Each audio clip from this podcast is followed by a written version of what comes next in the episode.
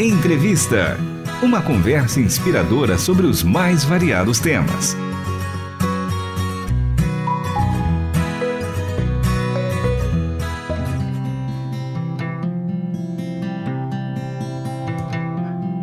Salvador maravilhoso, Deus que tomou o meu lugar, Cordeiro entregue ao Calvário, morto para nos salvar, oh, morto para nos salvar.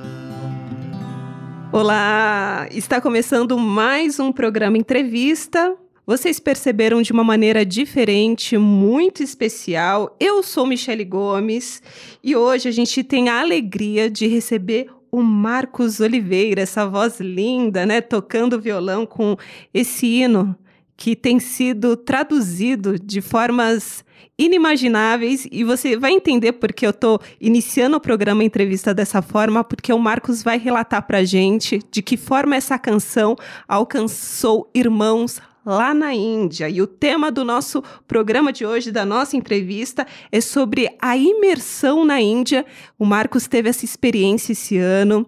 Ele já participou, inclusive, da nossa programação para divulgar o lançamento do projeto Adote Índia aqui no Brasil, bateu um papo com a Renata Burjato. Ele ele estava acompanhado também de outros missionários que moram lá na Índia, tem esse trabalho tão lindo para levar o evangelho, as boas novas e também atender às necessidades dos irmãos que passam por uma situação tão difícil lá. Marcos, seja muito bem-vindo ao programa Entrevista. Obrigado, Michele. Um prazer estar aqui na Rádio Transmundial. É, boa tarde aos ouvintes da Transmundial.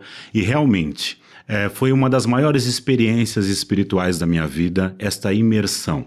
Né? Desde o ano passado, eu estou como um, um gestor, né? Um, uma pessoa que tem aí divulgado o projeto da Good News Center, que é uma missão que já atua há mais de 30 anos na Índia.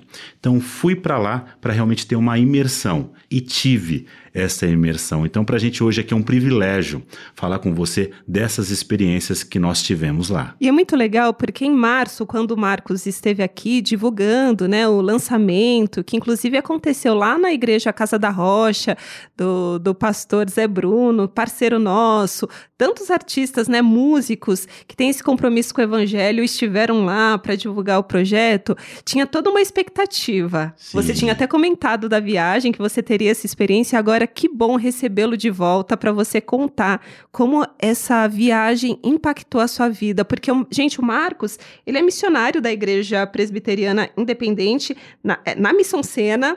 Exato. E gestor do Adote Índia no Brasil. Então, já tem uma caminhada com Cristo, serve o reino, mas sair da nossa cultura, ir para um país distante, um outro continente com uma cultura totalmente diferente e num, num momento crítico. A gente tem acompanhado os noticiários, né?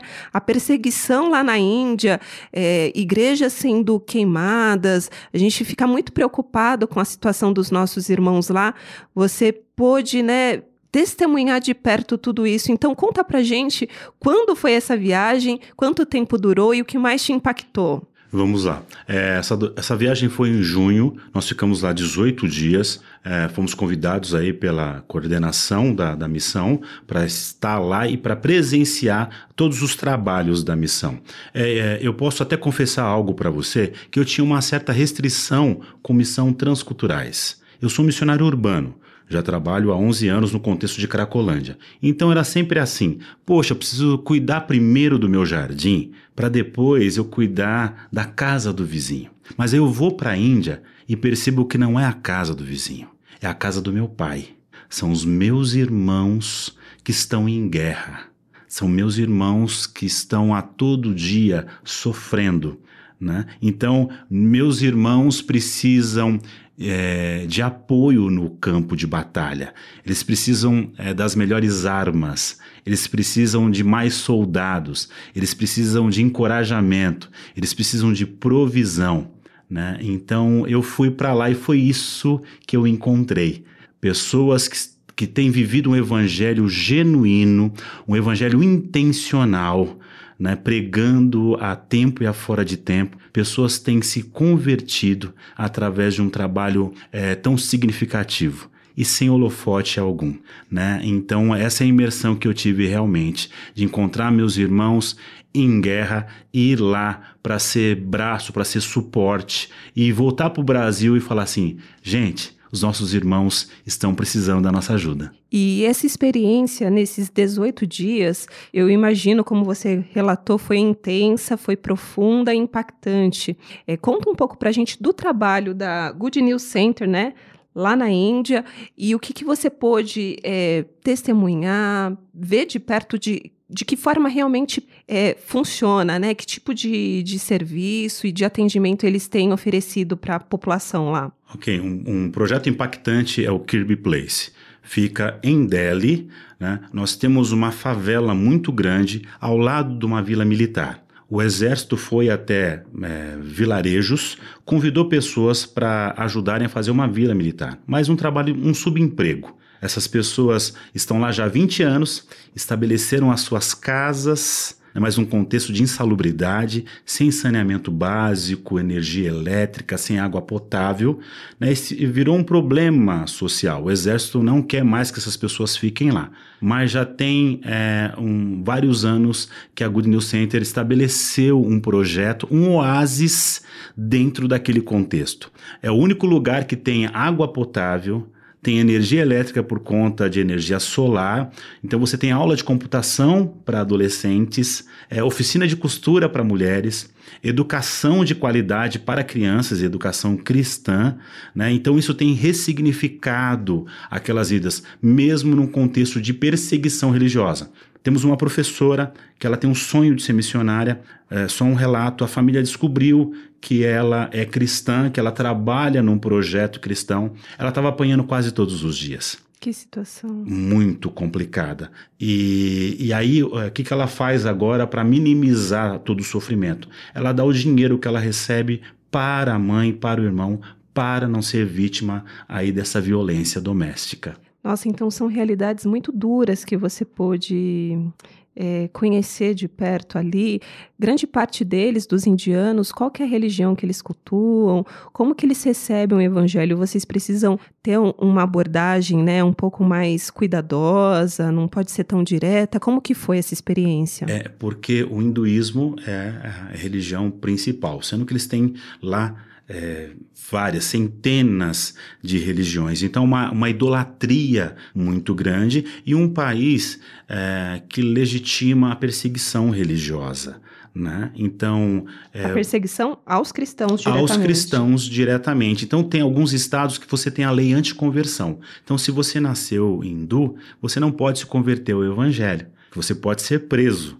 É diferente do Brasil que você pode pregar o evangelho no metrô, se nós sairmos agora aqui na porta da rádio, você pode fazer um culto público, né? Não. Lá, por exemplo, cada projeto social que nós íamos visitar, nós tínhamos um motorista local, porque de repente poderia acontecer algo e a gente precisaria sair muito rápido dali. Né? Então você tem que ter os olhos atentos para a pregação do Evangelho, mas eles estão sedentos.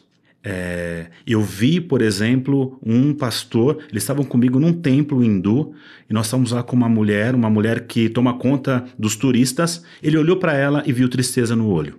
Ele perguntou o nome dela: Qual é o seu nome? Como está a sua família? Cadê os seus filhos? E o seu marido? Ela começou a chorar.